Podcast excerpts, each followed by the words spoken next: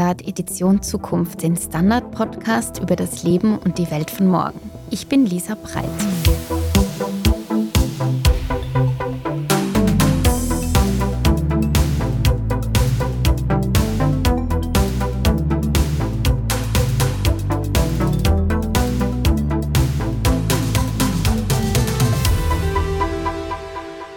Beim Wort Klimawandel denken wir längst nicht mehr an Eisbären, die traurig auf ihren Eisschollen sitzen. Wir alle spüren den Klimawandel und das eigentlich fast jeden Tag. Wenn wir zum Beispiel im Sommer nachts wach liegen, weil die Hitze den Schlaf unmöglich macht, oder wenn tagelang der Regen ausbleibt und dann zu anderen Zeiten so heftig kommt, dass er Häuser und Autos wegschwemmt. Aber auch zum Beispiel, wenn im Winter dort, wo sonst Schnee liegt, nur noch Grashalme auf der Erde sprießen. Wie kommen wir da noch raus? Das war eine Frage, die ich mit drei spannenden Gästen auf der Buch Wien diskutiert habe. Mit dabei war Helga Krom-Kolb. Sie ist die wohl bekannteste Klimaforscherin Österreichs. Außerdem mit uns diskutiert hat Johannes Sigmund. Er ist politischer Theoretiker und unterrichtet an der Universität Wien. Mit dabei bei der Diskussion war auch noch Jürgen Thomas Ernst. Er ist Förster und Waldpädagoge und führt Jahr für Jahr tausende Menschen durch Österreichs Wälder. Hier hört ihr die Aufzeichnung unserer Diskussion. Frau Krom-Kolb, ich will bei Ihnen anfangen. Der Titel Ihres Buches hat mich sofort angesprochen. Ich glaube, das ist etwas, woran jeder anknüpfen kann. Nämlich nochmal für alle, die es jetzt schon in der kurzen Zeit vergessen haben. Er lautet, für Pessimismus ist es zu spät. Und ich möchte Sie gern fragen, heißt das umgekehrt, dass Sie Optimistin sind, was die Klimakrise angeht? Erstens einmal schönen guten Tag. Freut mich sehr, dass ich hier sein darf und hier diskutieren darf. Nein, es ist nicht so, dass ich optimistisch bin. Ich glaube, Optimismus, wenn man Optimismus versprüht, übrigens, Entschuldigung für meine Stimme, ich bin ein bisschen heiser. Optimismus hat sowas an sich von, es wird schon werden, wir brauchen nichts machen. Wir müssen was machen, aber wir können uns auch nicht in Pessimismus verlieren und sagen, es ist schon zu spät. Es ist nie zu spät, etwas zu unternehmen. Und ich glaube, das ist das Wichtige. Wir müssen jetzt wirklich, nachdem wir jetzt Jahrzehnte vertan haben in der Lösung dieser Klimakrise, müssen wir jetzt endlich wirklich aktiv werden. Und das Schöne daran ist, das muss ich gleich dazu sagen, wir können damit eine bessere Welt erzeugen. Also es geht nicht nur darum, dass wir das Schlechte verhindern, sondern wir können eine bessere Welt erzeugen. Und das finde ich, ist, das lohnt sich dafür zu kämpfen. Viele setzen ja sehr große Hoffnungen oder sind optimistisch bezüglich Technologien. Wie ist da Ihre Position dazu? Technologien brauchen wir, aber wir haben im Grunde genommen sehr wenig Zeit, die Emissionen so weit hinunterzubringen, wie es notwendig ist. Das heißt de facto bis 2030 die Emissionen halbieren und bis 2040 auf Netto Null sein, wie das auch im Regierungsprogramm steht. Das heißt, wir können nicht irgendwelche Technologien der Zukunft dafür einplanen. Forschen kann man immer und vielleicht hilft es uns später einmal. Aber jetzt müssen wir mit dem, was wir haben, handeln und da genügt es eben nicht nur, dass wir technologisch etwas verändern, weil wir in dem großen Ausmaß abhängig sind von Erdöl im Moment vor allem oder fossilen Energien, dass wir einfach auch sehr viel anderes ändern müssen. Wir müssen sehr viel an unserem Lebensstil ändern, wir müssen an unseren Strukturen etwas ändern und wir müssen vor allem an unserem grundsätzlichen Verständnis zwischen Mensch und Natur etwas ändern. Wir können nicht weiterhin die Natur als sozusagen ein kostenloser Warenkorb, wo wir uns nehmen, was wir brauchen, verstehen, sondern wir sind Teil dieser Natur. Und wenn wir das nicht verstehen, dann nützt uns die ganze Technologie nichts. Wie so eine Transformation aussehen kann, darauf möchte ich auch später noch zu sprechen kommen. Also die Reichsten auf der Welt verursachen einen weit überdurchschnittlichen Anteil an CO2-Emissionen, während die Ärmsten am allermeisten darunter leiden. Bei Herrn Sigmund ist das eigentlich auch das zentrale Thema seines Buches. Deswegen die Frage an Sie, wie kam es zu dieser Situation? Also erstmal danke auch, dass ich hier sein darf und auf dem tollen Podium sitze. Ich möchte noch kurz ein Zitat von Gramsci vorschießen. Gramsci hat gesagt, Pessimismus der Vernunft, Optimismus des Willens. Und ich glaube, das ist genau die Situation, in der wir sind. Jetzt brauchen wir Optimismus des Willens. Wir müssen anpacken und was tun, auch wenn es schwierig erscheint. Also wie kam es zu der Ungerechtigkeit? Wie kam es zu diesen globalen Gewaltverhältnissen? Die Antwort in einem Wort, Kapitalismus. Und zwar 500 Jahre lang. Der Kapitalismus fängt an vor 500 Jahren mit Landnahme, mit dem Raub von Land und von grundsätzlichen Lebensvoraussetzungen der Leute. Und dieser Landraub wird dann mit Kolonialismus, Imperialismus überall um die Welt getragen. verschärft sich dabei enorm bis hin zu, zu genozidalen Projekten. Wenn Sie denken, bei der Eroberung der Amerikas sind 90 Prozent der Leute, die dort gewohnt haben, sind gestorben innerhalb der ersten 100 Jahre. Ne? Also das waren 5 bis 15 Prozent der Weltbevölkerung, die da vernichtet wurden. Und diese Form von Ungleichheit, von Gewaltverhältnis ist angelegt in den kapitalistischen Strukturen. Und dieser Kolonialismus und Imperialismus könnte man ja sagen, ja gut, aber heutzutage ne, ist das weit weg und hat auch mit uns nichts mehr zu tun. Aber ich meine, schauen Sie sich mal um, wo leben wir? In Wien, oder? Und was ist Wien? Ja, es ist eine imperiale Stadt. Also ich meine, das ist eine Stadt gebaut für ein Imperium von 50 Millionen Leuten. Ne? Und darin bewegen wir uns tagtäglich. Und genauso, wenn wir einkaufen gehen in den Supermarkt, dann kaufen wir dort Produkte und greifen damit zurück auf Arbeitskraft, auf Ressourcen, auf Mülldeponien. Und es sind Gewaltverhältnisse, die es möglich machen, dass wir diese Form von imperialem Leben bis heute, also die imperiale Lebensweise bis heute führen und verteidigen, hart verteidigen, rassistisch verteidigen an den Grenzen.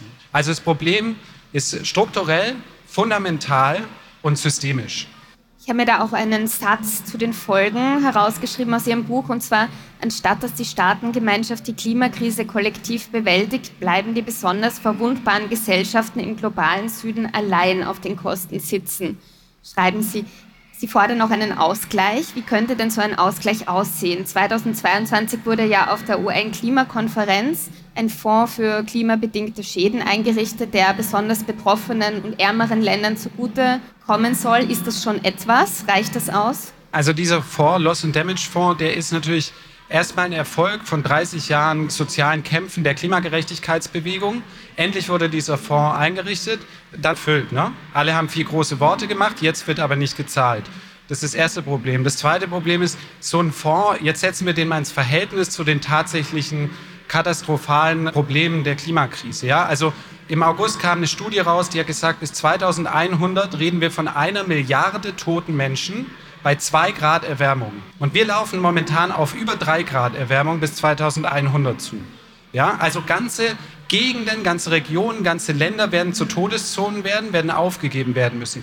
Jetzt stelle ich mir natürlich die Frage, wie wollen Sie denn eine Reparation zahlen an jemanden, der oder die ihr komplettes Land und Lebensumfeld verloren hat, weil das zu einer Todeszone geworden ist, in der man nicht mehr leben kann? Ja, wie wollen Sie das denn bezahlen? Das ist überhaupt gar nicht möglich. Und trotzdem heißt es natürlich nicht, dass man jetzt nichts tun müsste. Ne? Also worauf es jetzt ankommt und was wirklich gefordert wäre, wäre solide Lebensgrundlagen zu schaffen für alle Menschen auf der Welt, belastbare Infrastrukturen. Und das würde heißen, global Infrastrukturprojekte mit dem gegenwärtigen nationalen und also staatlich, nationalstaatlichen und kapitalistischen Systemen nicht möglich sind. Ne? Die internationale Ordnung zerbröckelt momentan vor unseren Augen, in allen Krisen zerfällt die internationale Ordnung und wir stehen relativ hilflos momentan da vor diesen globalen Problemen, die aber fundamental sind. Ne? Die Lage ist auf eine Art katastrophal. So ein Fonds ist ein guter Schritt und ein wichtiger Schritt in die richtige Richtung. Ne? Aber er ist ein Tropfen auf den heißen Stein. Herr Ernst, in Ihrem Buch geht es um die Wälder. Es hat auch ein wunderschönes Cover.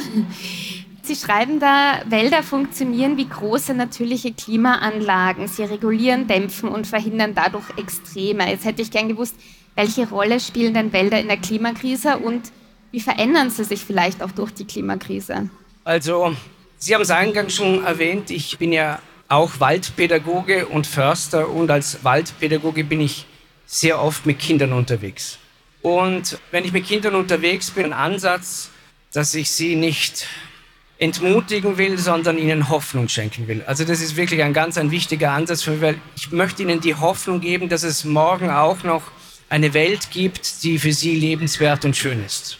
Das ist einmal ganz, ganz wichtig als vorausgeschickter Kommentar, weil ich mir denke, es nutzt ja nichts, wenn wir ihnen die Welt schwarz malen. Also das ist mir ganz wichtig. Und ich komme gerade von einem Waldpädagogikkongress, der in Goldeck in Salzburg stattgefunden hat. Und gestern habe ich zwei Vorträge gehört und auch dort versucht man wirklich auch das Thema sachlich zu diskutieren ganz, ganz wichtig, finde ich, sachlich zu diskutieren und nicht emotionalisieren. Na? Weil wenn man emotional ist, wenn man mit Ängsten spielt auch, das wird ja auch gemacht, dann ist der Mensch oft gelähmt und hat vielleicht gar nicht mehr den Mut oder die Hoffnung, etwas zu tun. Die Frage war ja die, die Klimaanlage Wald. Also Wald ist eine riesengroße Klimaanlage, nicht? Also ich habe gestern gehört, die Wälder um Wien sind in der Lage, durch die Kühlfunktion, die sie haben, die Temperatur in Wien um zwei Grad an Sommertagen kühler zu halten, als es sonst wäre, wenn sie nicht da wären. Also das ist schon ein großer, großer Effekt, den Wälder haben. Aber wenn ich vorhin einhaken darf, zum Wald und Landwirtschaft und Raubbau an Wäldern hängt ja auch immer mit Menschen zusammen. Und ich finde oft, es wird ein Thema, und das fehlt mir dann oft, ein Thema wird nie angeschnitten und nie diskutiert oder selten. Und das ist die Anzahl der Menschen auf der Welt. Weil wenn ich denke, meine Großeltern, die hatten einen kleinen Bauernhof und wenn man auch noch so bescheiden lebt, man braucht eine bestimmte Fläche, die man bewirtschaftet. Man braucht einen kleinen Acker, man braucht einen Obstgarten, man braucht ein bisschen Wald, man braucht weiter. Sind, wenn man bescheiden lebt, zwei, drei Hektar. Die braucht eine kleine Familie. Und egal, wo diese Person oder diese Familie sich auf der Erde befindet, diese Familie braucht diese Fläche. Und da komme ich zum Punkt, warum so viele Wälder gerodet werden. Warum verschwinden so viele? Weil es immer mehr Menschen gibt. Und ich glaube, wir müssen ansetzen an der Bildung der Menschen. Ich glaube wirklich, das ist wirklich, ich glaube, ein, ein Kernthema, die Bildung der Menschen. Und mit der Bildung kommt wahrscheinlich auch das Überdenken der Anzahl der Kinder, so wie es bei uns wahrscheinlich auch war. Wenn ich denke, mein Vater hatte zehn Geschwister und früher war es einfach so, dass man deshalb auch Kinder hatte, damit man hoffen konnte, dass eines oder zwei dann im Alter für einen sorgen wird.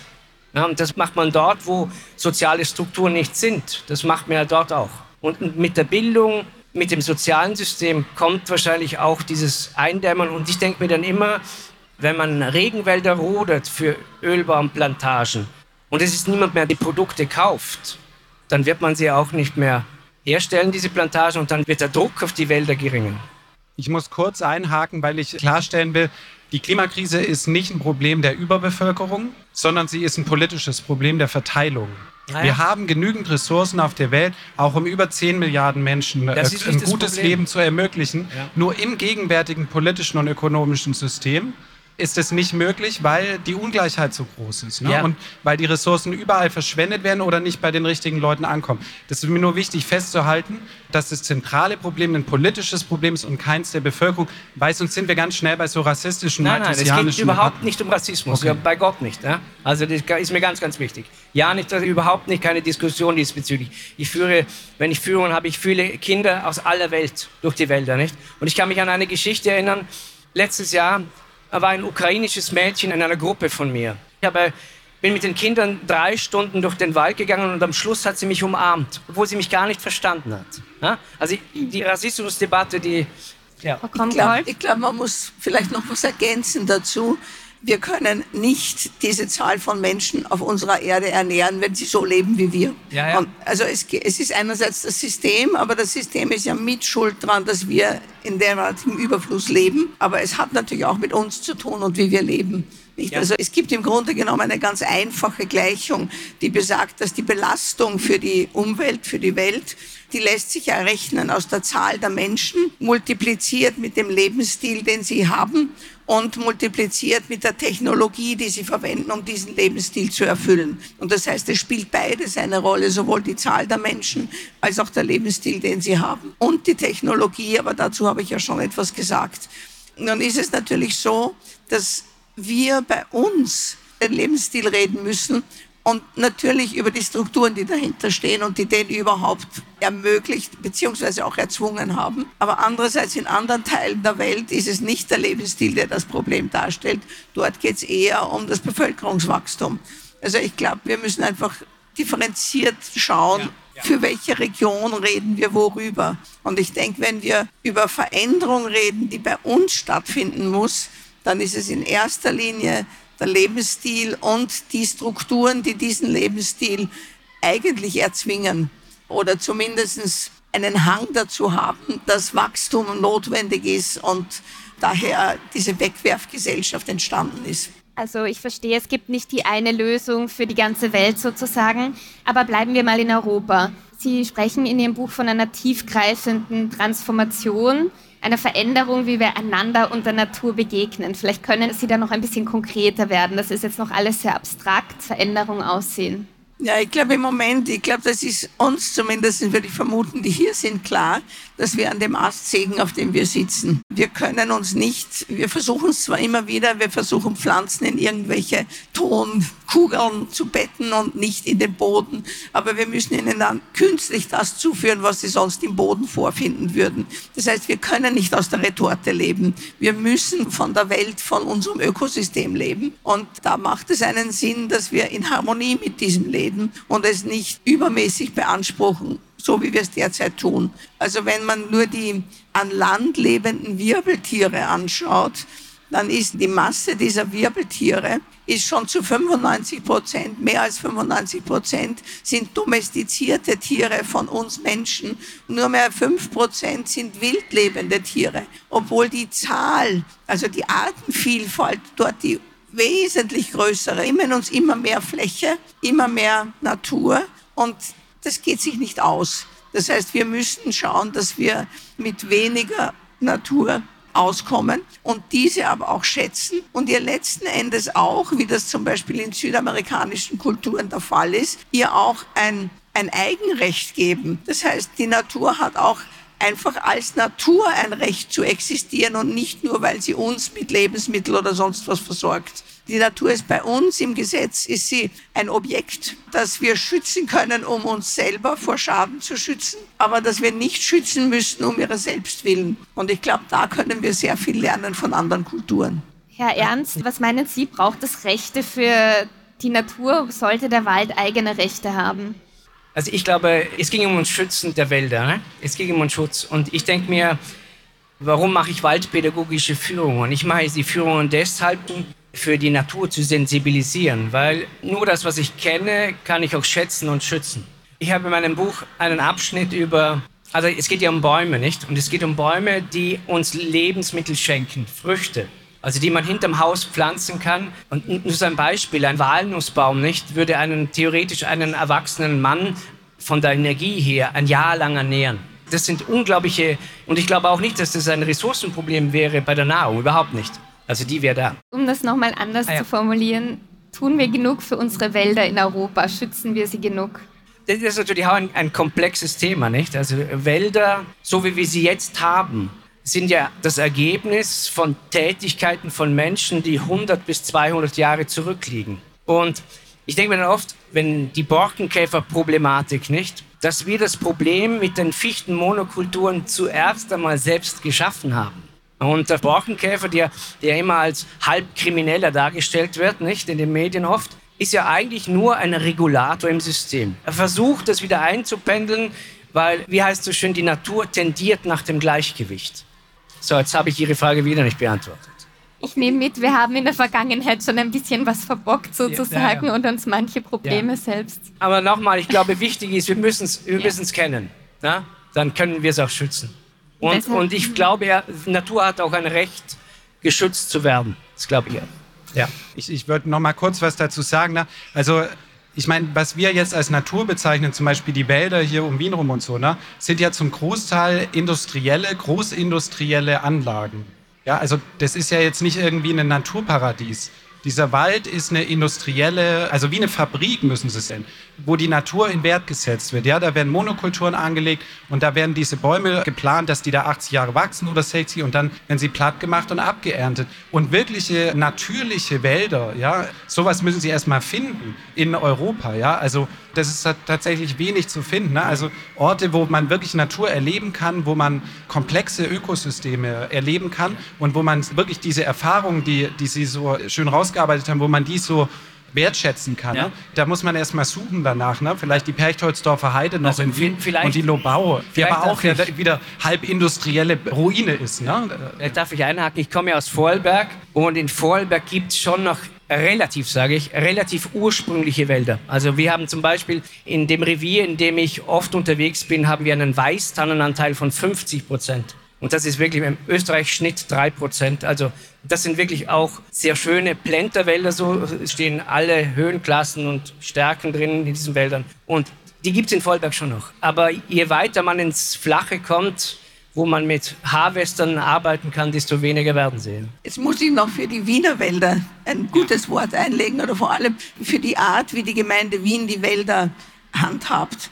Im Gegensatz zu den Bundesforsten, die jedes Jahr einen gewissen Gewinn abliefern müssen an den Bund, muss das der Wienerwald nicht. Das heißt, da sind schon forstliche Überlegungen im Vordergrund. Das heißt nicht, dass er nicht auch wirtschaftlich genutzt wird, aber es ist nicht das primäre Ziel. Und ich glaube, dass da die Stadt Wien sehr gut beraten ist, dass sie den Wald als Wald schätzt und was sie daraus gewinnen kann, ist gut, aber der Wienerwald muss nicht jedes Jahr ein Budgetloch stopfen, ja. wie das der Bundesforst leider muss. Und das führt dann eben auch dazu, dass bundesforstliche Flächen verkauft werden und dann umgewidmet werden und verloren gehen.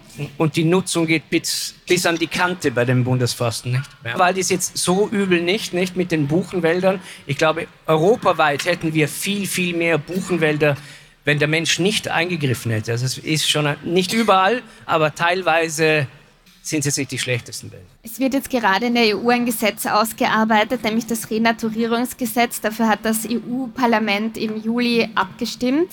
Und jetzt würde mich interessieren, wie sehen Sie denn dieses Gesetz? Sehen Sie das positiv? Ist das ausreichend? Das ist ja dazu da, dass man also zum Beispiel Moore wieder vernässt, Meeresökosysteme instand setzt und auch Flüsse und Wälder wieder naturnäher gestaltet, Frau Kromkolb. Es ist ein Schritt in die richtige Richtung. Aber es reicht bei weitem nicht. Und ich glaube, es geht wirklich darum, dass wir systemisch etwas ändern. Sonst wären das immer kosmetische Korrekturen. Okay, alles klar. Wie sehen Sie das?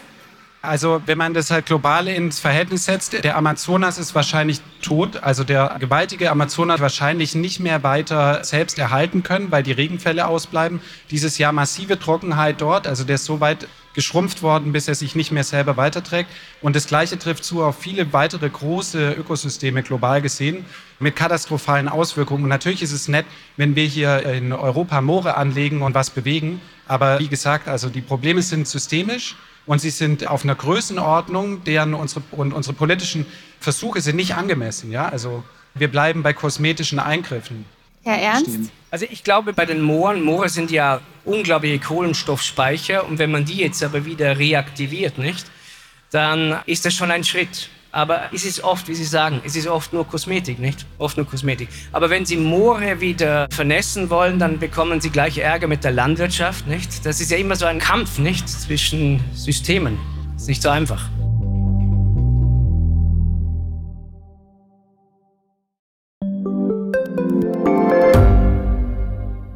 Standard-Podcasts gibt es ja wirklich schon zu jedem Thema. Also fast jedem. True Crime. Thema des Tages. Lohnt sich das? Inside Austria. Serienreif. Besser Leben. Rätsel der Wissenschaft. Edition Zukunft. Und, und, und. Aber nicht jeder hat die Zeit, das alles zu hören. Und manchmal möchte man sich einfach nur ein paar Minuten beschallen lassen. Ich bin Scholt Wilhelm. Und ich bin Margit Ehrenhöfer. Ab sofort bringen wir auch Highlights unserer Podcasts. Für zwischendurch, wenn mal weniger Zeit ist. Diese kurzen Ausschnitte nennen wir Shorts. So wie eine kurze Hose. Oder eine kurze Geschichte. Okay. Und Shorts vom Standard finden Sie jetzt überall, wo es Podcasts gibt. Ich möchte jetzt wieder von Europa in die Welt kommen. Herr Sigmund, Sie haben den Begriff der Klimasolidarität gebracht in Ihrem Buch. Für mich war das zum Teil noch so ein bisschen abstrakt, was Sie da schildern. Vielleicht können Sie allen Zuhörerinnen und Zuhörern mal das Konzept der Klimasolidarität erklären. Also zunächst, ich habe mich natürlich gefragt, warum all diese großen Forderungen nach Klimagerechtigkeit in den letzten Jahren so wenig Erfolg hatten und warum die globalen Bewegungen jetzt, die ökologischen Bewegungen gescheitert sind. Und die Antwort war für mich, ja, weil ihnen vielleicht was gefehlt hat, was ich als Klimasolidarität bezeichnen will, nämlich konkrete Beziehungsweisen. Also eine wirkliche menschliche Verbindung, Begegnung mit anderen Aktivistinnen aus dem globalen Süden, mit anderen Menschen, wir sind abstrakt verbunden mit den Menschen auf der ganzen Welt durch die Lieferketten, aber es fehlt uns eben eine demokratische und soziale Verbindung.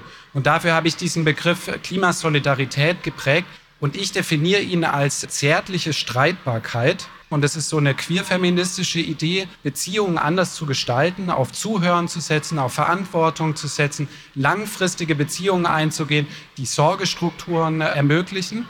Und auf der anderen Seite steckt da drin eben dieser Begriff der Streitbarkeit und der bezieht sich auf die demokratische Kultur, weil Solidarität ist natürlich der Begriff als Grundlage für demokratische Vergesellschaftung. Und was uns fehlt momentan, sind demokratische Strukturen, die über, hinausgehen über den Nationalstaat. Und selbst die innerhalb der Nationalstaaten sind ja gerade unter massiver Attacke. Und ich glaube, was es bräuchte, wäre eben eine Kultur, die nicht aus Shitstorms besteht, sondern in der es möglich ist, tatsächlich zu streiten, verschiedene Positionen einzunehmen, die anderen Leute überhaupt ausreden zu lassen, sich mal zuzuhören und da mal in einen demokratischen Austausch miteinander zu kommen. Also das wäre so die Grundlage erstmal. Also jetzt, wo die großen Bewegungen verkümmert sind und klein geworden sind und es gerade nicht so aussieht, als würden sie jetzt stark zurückkommen in den nächsten Monaten oder Jahren, wäre meine Antwort, starten wir klein. Ja, also was macht mir Mut? Vielleicht so, mir macht Mut, dass in Indigenous Communities auf der ganzen Welt, ne, First Nations in den Amerikas, egal welcher Gewalt die ausgesetzt waren, immer wieder leisten die Widerstand stoppen große Ölprojekte und machen da eine hervorragende politische Arbeit. Und das macht mir zum Beispiel Mut. Ne? Also selbst unter Bedingungen von Gewalt, selbst mitten in der Krise, packen die Leute an und tun was zusammen. Und ich glaube, Ähnliches sehen wir, wenn die Klimakrise dann zuschlägt. Sie erinnern sich ja zum Beispiel an die Katastrophe im Ahrtal in Deutschland. Dann sofort kommen Helfende von überall zusammen. Die Leute, die betroffen sind, packen gemeinsam an und es bildet sich völlig jenseits von Kapitalismus und Staat bildet sich sowas wie so eine Art Desasterkommunismus. Und darauf vertraue ich auch. Ne? Und das Dritte sind natürlich Bewegungen. Also ich denke, über kurz oder lang muss eine neue große Welle sozialer, ökologischer Bewegungen sich formieren. Und da können wir jetzt alle anfangen. Ne? Tagtäglich können wir anfangen. Ich meine, im Buch stelle ich die Frage, wenn Greta Thunberg einen Streik machen kann an ihrer Schule, ne? was ist dann unser Streik? Also was für einen Streik können wir denn machen? Und der kann ja ganz klein sein. Ne? Vielleicht sprechen wir einfach mal die Thematik an in unserem Alltag, in unserem Bekanntenkreis, auf der Arbeit. Vielleicht überlegen wir dort einfach mal, was können wir da bewirken, dass wir halt nicht so allein sind mit diesen Problemen, dass sie nicht immer verdrängt und weggeschoben werden. Und ich glaube, dann können diese kleinen Schritte sich in den nächsten Jahren summieren und vielleicht wieder große Bewegungen anstoßen, auf die dann hoffentlich eben auch politische und strukturelle Antworten folgen werden. Frau Kromkolb? Ja, ich sehe das im Grunde genommen ähnlich. Ich sehe nicht die große Revolution kommen, sondern ich glaube, wir können wirklich nur versuchen, klein zu beginnen, dass wir wieder miteinander reden. Ich habe das Gefühl, dass viel zu wenig gesprochen wird. Vielleicht ein Beispiel aus meiner universitären Lehre. Ich habe eine Lehrveranstaltung, bei der ich unter anderem die Studierenden, die kriegen verschiedene Texte und kommen dann in kleinen Gruppen zusammen, um diese Texte zu diskutieren. Wir machen viele andere Sachen auch, aber das ist ungeheuer beliebt, weil sie sagen, endlich können wir mal reden mit anderen. Und ich denke mir, in meiner Studienzeit habe ich keinen Lehrer gebraucht, der mir gesagt hat, red mit anderen. Ich bin eine Metrologin, ich bin stundenlang bei den Chemikern gesessen und habe mit denen diskutiert über Gott und die Welt, gar nicht über Chemie oder Metrologie. Aber dieses einfach miteinander reden ist verloren gegangen. Und ich glaube, dass wir das brauchen dann werden wir erstens nicht auseinanderdividiert in die Befürworter und Gegner von was immer, sondern dann sieht man differenziertere Gründe. Dann weiß man, warum jemand etwas ablehnt oder für etwas eintritt und warum er das so macht, wie er es macht und nicht anders. Also ich glaube, wir müssen einfach miteinander reden und wir müssen wieder diese Räume schaffen. Leider sind auch die Universitäten keine Räume mehr dafür. Auch an den Universitäten ist das Miteinanderreden verloren gegangen versuchen gerade es wieder ein bisschen in Gang zu bringen. Aber darüber hinaus in der Firma, im Geschäft, wo immer. Ich meine, das ist ja alles kontraproduktiv gestaltet worden, nicht? Früher, wenn man beim Kreisler gestanden ist und gewartet hat, hat man miteinander geredet. Jetzt steht man in einer Supermarktkasse, in einer Schlange, wo jeder nur darauf wartet, dass er möglichst schnell wieder rauskommt. Die Bassena gibt's nicht mehr. Sozusagen, es gibt die Gelegenheiten, nicht mehr selbstverständlich. Man muss sie suchen. Und ich glaube, das ist eine ganz große Herausforderung, dass wir wieder Gelegenheiten suchen, miteinander zu reden. Dass wir Menschen einfach anreden und über wichtige Sachen reden und nicht über das, was uns die Medien gerade als wichtig verkaufen wollen, sondern das, was wirklich essentiell ist für uns und unsere Zukunft. Wie können wir denn beginnen, über das Klima zu reden? Im Alltag, wie Sie gesagt haben, im Büro, an der Supermarktkasse? Wie beginnen wir solche Gespräche über das Klima?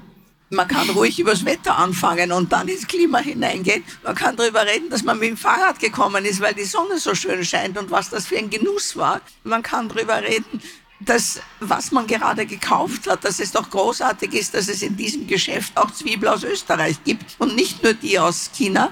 Also man kann so viele Anknüpfungspunkte finden oder wo man den Urlaub verbracht hat, dass man eben nicht nach als ich in den Pazifik geflogen ist, sondern dass es in, keine Ahnung, Grammat Neusiedl wunderschön war.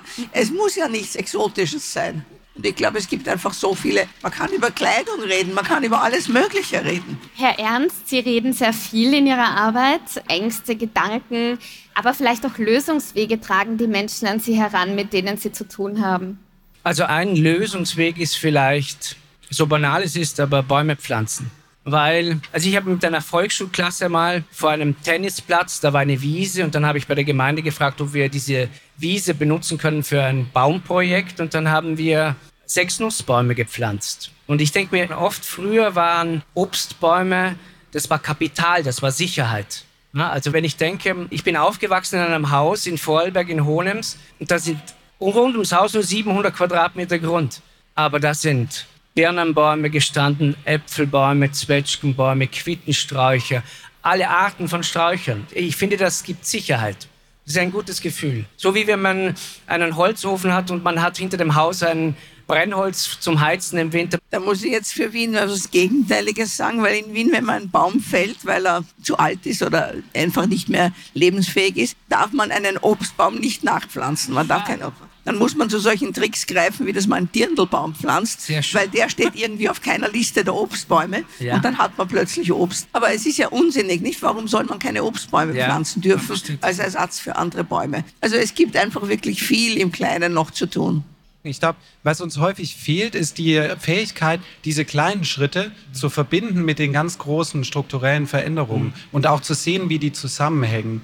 Und da scheint mir, was die ökologische und das ökologische Bewusstsein angeht und die Handlungsfähigkeit, da scheint mir irgendwie ein Problem zu liegen. Also, dass wir verstehen müssen, dass wir nicht denken können, wir nehmen jetzt eine Bambuszahnbürste und pflanzen einen Baum und dann haben wir das Problem und reden wieder miteinander und dann haben wir das Problem gelöst. Ne? Das ist ja wie nur ein kleiner Anfang. Es muss doch klar sein, auch wenn die Revolution gerade unmöglich erscheint, aber es braucht Transformation in einem revolutionären Ausmaß. Also ja. ohne diese Transformation wird die Welt, wie wir sie kennen, aufhören zu existieren in einigen Jahrzehnten. Das glaube ich nicht. Und wir werden es mit, also aus einer politischen Perspektive kann ich sagen, wenn Sie eine Welt politisch verwalten wollen, in der Milliarden von Menschen sterben gelassen werden, dann kann ich Ihnen aus der Geschichte sagen, mit welchen Ideologien Sie so eine Welt verwalten. Faschismus und Imperialismus. Mhm. Und vielleicht noch sowas wie Maoismus. Aber auch das sehe ich gerade nicht kommen. Ne? Und ich sehe genau diese Tendenzen aktuell hier in der Gesellschaft. Wenn ich mir die Presse anschaue, was jeden Tag berichtet wird, Kriminalisierung von Aktivistinnen, Normalisierung von Rassismus und Antisemitismus, Klimakrisen überall auf der Welt, die aber niemanden mehr berühren, ach ja, 10.000 Tote in Dana, Libyen und was ist die nächste Zahl? Die Börsennachrichten. Ja. Man hat es schon eingepreist. Und dann wieder die Grenzen hochziehen, ne? die Grenzen absichern. Kein Klimaschutz, sondern Grenzschutz, was sich bis weit in die Mitte reinzieht, was selbst sozialdemokratische Kanzler wie Olaf Scholz jetzt propagieren. Und wenn ich das sehe, dann würde ich sagen, nichts bleibt wie bisher. Alles wird sich radikal ändern. Nur wir müssen entscheiden, in welche Richtung. Und wenn Sie mich fragen, und das steht auch im Buch, das ist meine Gegenwartsdiagnose, wäre Rassismus oder radikale Solidarität. Wir werden in einigen Jahrzehnten in faschistoiden Systemen hier im globalen Norden leben, eingemauert hinter Mauern, wenn wir jetzt nicht radikale Transformationen gestalten und Veränderungen anstoßen. Es gibt keine kleinen Schritte mehr. Frau Kolb, wie stehen Sie dazu? Werden uns Bäume retten oder braucht es mehr die große politische Transformation? Dass wir die Bäume brauchen, ist gar keine Frage. Und es gibt ja auch diese große Bewegung, wo Kinder Bäume pflanzen. Und ich finde das gut und ich finde es gut, dass die Kinder etwas haben, was sie machen können, weil es ist ganz wichtig, dass sie das Gefühl haben, ich kann was beitragen. Und sie tragen was bei. Aber man kann was mit Baumproblemen nicht lösen. Ich glaube, das ist auch nicht die Aussage. Trotzdem, ich glaube, es ist ein Weg, wieder ein Verständnis für die Natur zu finden. Und ich glaube, das brauchen wir. Aber ich glaube, das, das andere ist eben, dass wir tatsächlich auch darüber nachdenken müssen, warum sind wir dort, wo wir sind und was muss man ändern, damit wir in eine bessere, Sie nennen solidarische Zukunft kommen. Aber auf jeden Fall kann es eine bessere sein. Es kann eine sein, wo das ganze Unrecht und die ganzen Missstände, die uns ja doch täglich entgegen ja, leuchten, wo man die loswerden könnte. Mir fällt das immer wieder auf, wenn ich in Diskussionen, da kommt dann, ja, aber wir haben Korruption, es kommt dies, es kommt das und das funktioniert nicht und das funktioniert nicht. Wir sehen alle die Übelstände, aber irgendwie haben wir akzeptiert, dass sie so sind.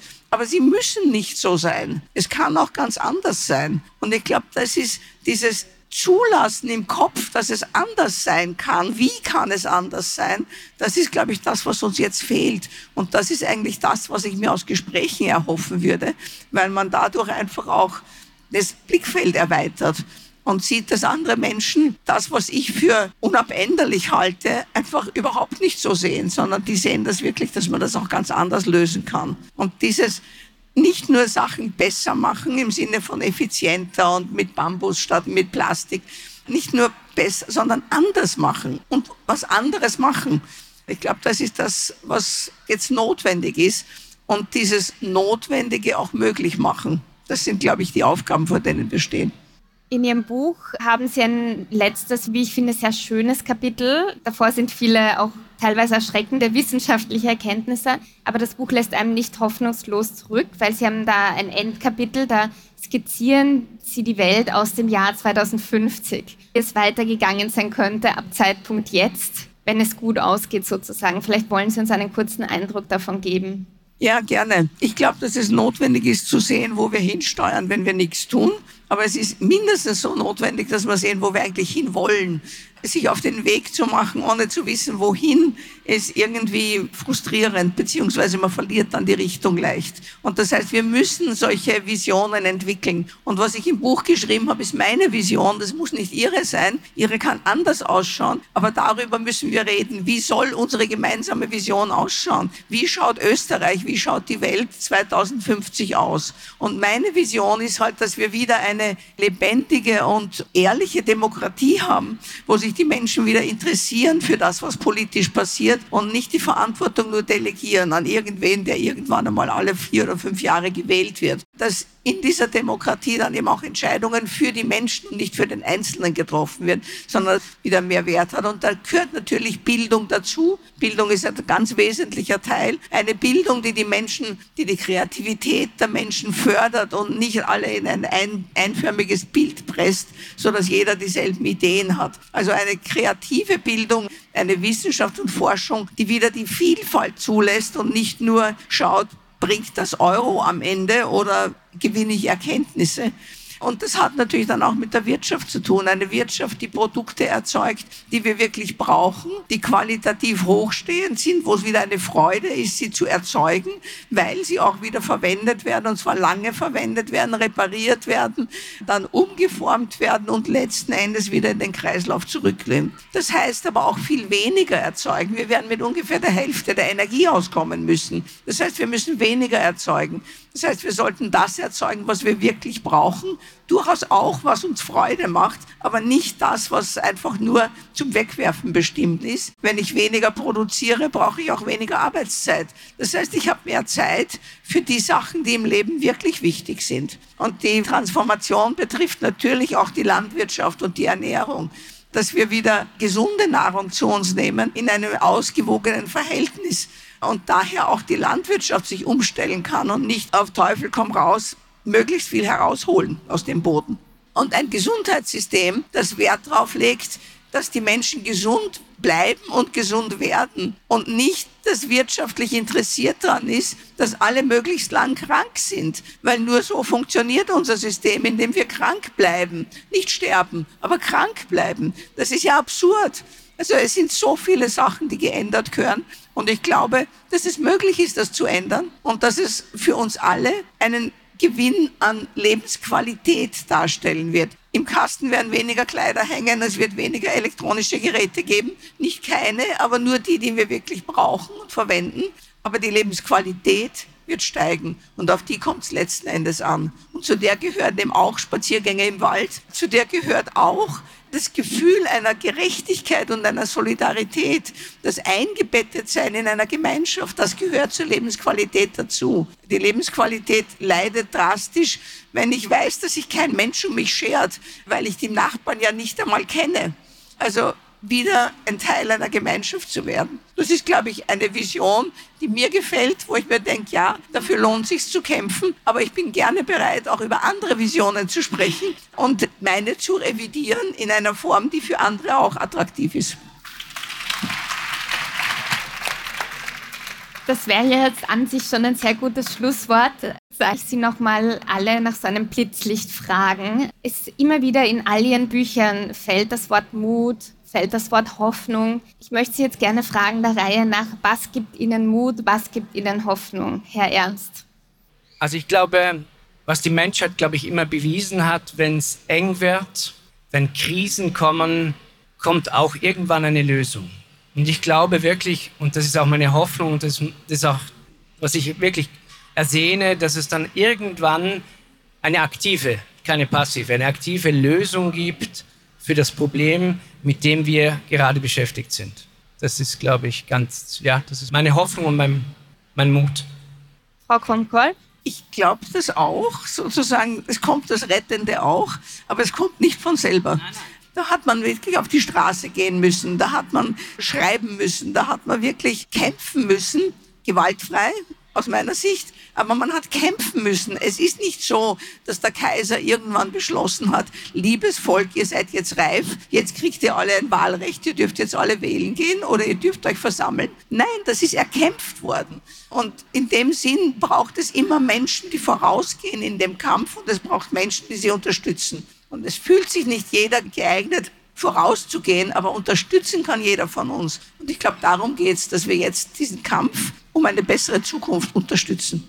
Herr Sigmund? Ja, also ganz in dem Sinn würde ich auch sagen, wir brauchen, also mir machen Mut die sozialen Bewegungen, die eben alle großen sozialen und demokratischen Fortschritte der letzten 200 Jahre erkämpft haben. Wir feiern den 1. Mai, mal wieder daran zu erinnern, wegen dem Haymarket-Massaker und weil die Polizei die Demonstrierenden in Chicago erschossen hat und dann die Anführer gehängt danach.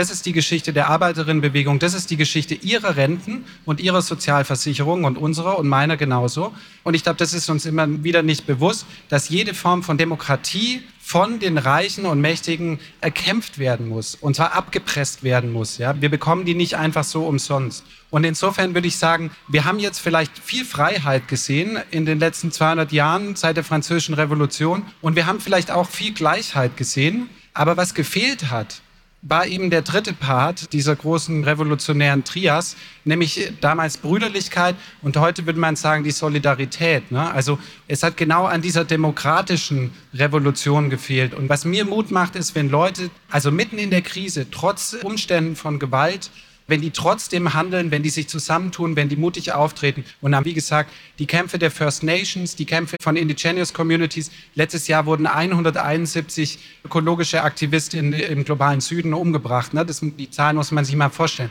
Aber die Leute machen das trotzdem und sie gehen da dagegen und das macht mir Mut.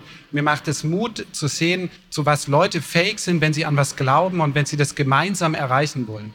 Und ich denke, da müssen wir hin, da müssen sich die sozialen und ökologischen Bewegungen hier in Europa verbünden. Und dann müssen sie mit Mut vorwärts gehen.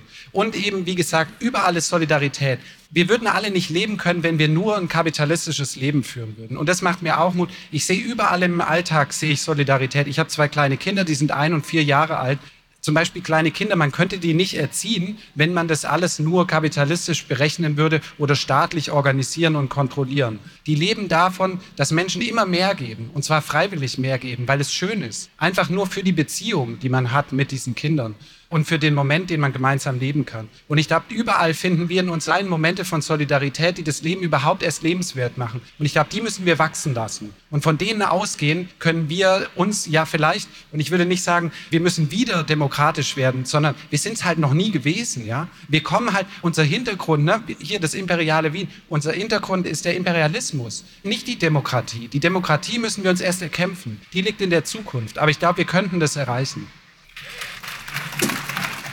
Nochmal ein Applaus. Das war ein ebenso schönes Schlusswort. Vielen Dank. Ich nehme viel mit aus dieser Diskussion. Und ich hoffe, euch, lieben Hörerinnen und Hörer, hat dieser Podcast gefallen. Habt ihr Anregungen oder Kritik oder jedes andere Feedback für uns, dann schreibt uns doch gerne ein E-Mail an zukunft.derstandard.at. Und natürlich freuen wir uns auch über eine positive Bewertung auf der Podcast-Plattform eurer Wahl. Wenn ihr uns unterstützen wollt, dann könnt ihr das gerne über ein Standard-Abo tun oder indem ihr Standard-Supporterinnen und Supporter werdet. Alle Infos dazu findet ihr auf abo.derstandard.at. Nächste Woche gibt es dann wieder eine Folge Edition Zukunftsklimafragen und wir freuen uns natürlich, wenn ihr auch dann wieder zuhört. Ich bin Lisa Breit. Bis zum nächsten Mal.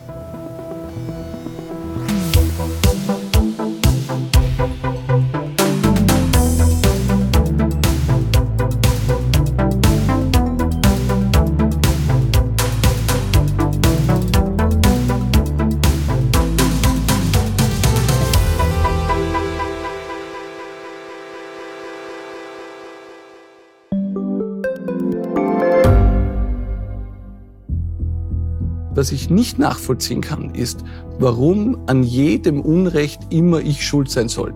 Ein Korruptionsskandal jagt den anderen. Österreich hat in den letzten 30 Jahren viel über Klimaschutz gesprochen, aber zu wenig getan. Die Politik verschläft die Klimakrise.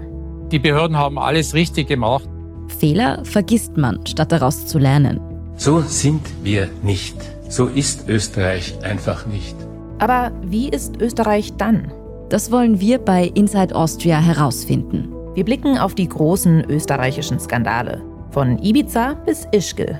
Wir wollen wissen, wer dafür in der Politik die Verantwortung trägt. Und wir schauen genau hin, wo Österreich über seine Grenzen hinaus mitmischt. Vom Wirecard-Skandal bis zum Ukraine-Krieg. Das ist Inside Austria von Standard und Spiegel. Jeden Samstag eine neue Folge, überall, wo es Podcasts gibt.